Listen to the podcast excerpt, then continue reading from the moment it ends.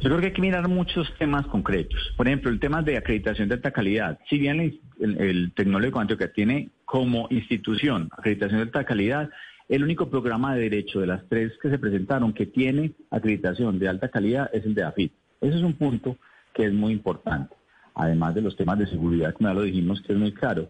Pero sobre todo entendemos que hay también algunos cuestionamientos de conflicto de interés que son preocupantes. Voy a decir varios concretos.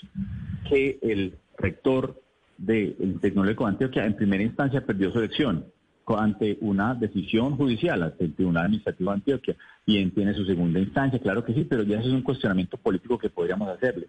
Otro tema que es muy importante, ese rector, ese rector del Tecnológico de Antioquia, fue el único testigo de un concejal de Medellín al que perdió también su curul, que perdió su curul en primera instancia, y el único testigo que tenía fue ese rector cuando era secretario general del Tecnológico de Antioquia. Pero con un tema adicional, si ustedes leen la sentencia del Tribunal de Antioquia, del Tribunal Administrativo de Antioquia, de esa pérdida de curul, dice claramente que el rector está diciéndole mentiras. El otro rector del Tecnológico de Antioquia es una persona ya bastante cuestionada. Entonces son una sumatoria de factores, calidad, políticos, para llamarlo de alguna manera, sobre todo reputación y conflicto de interés, todos los contratos que tienen Tecnológico Antioquia, casi 7 mil millones de pesos hoy vigentes con la alcaldía de Medellín, hacen que debieron, debieron haberse tenido en consideración al momento de, seleccionarlo.